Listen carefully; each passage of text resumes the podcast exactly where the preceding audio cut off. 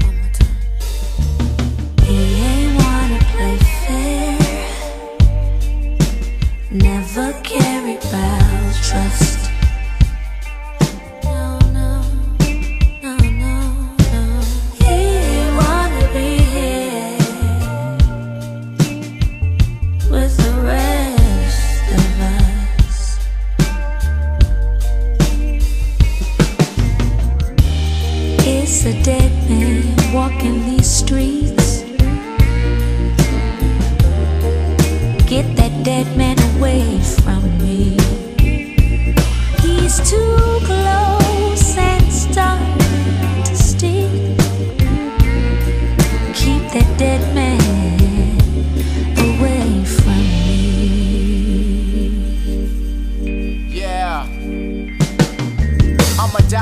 legend, Martin as the martyr, drive reckless. Poor blind and wretched, my thoughts are meshed with this criminal shit and God's blessings. Confusion like births of New Testaments. But if it's so, how can I explain to God my negligence? Lay in bed with labels that fuck you raw. The internet model you want a date sleeps on the floor. Ain't making sure your mama straight. He buys bottle service for all. Kinda hard to be perfect when I can see you niggas flaws declaring war. These niggas is cowards, they flinch from a mile away. Just give me my flowers. I'm fucking the essence. I finger nostalgia. You fighting for vengeance or power? The things I think about as I'm fighting my stylist on who's flyer. Knowledge. Tyson throwing blows at Mitch Green outside. I'm Gucci. Use your eyes to seduce me. Flow nasty, Susie, yo, I'm a nuisance. Ghetto flashy nigga, act like you knew me. The shit I write make you ball up your loose leaf. Cheers to the new me, nigga. It's a dead man walking these streets. Get that dead man away from me. He's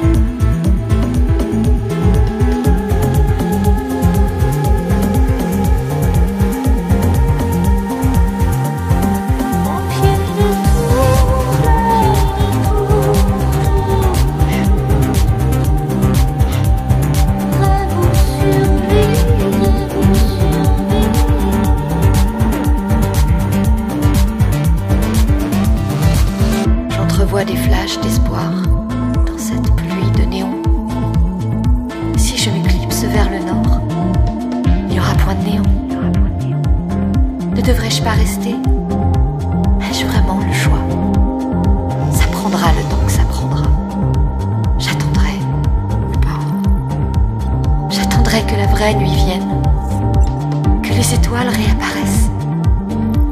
On redessinera les ombres, on fera jaillir la lumière, la vraie.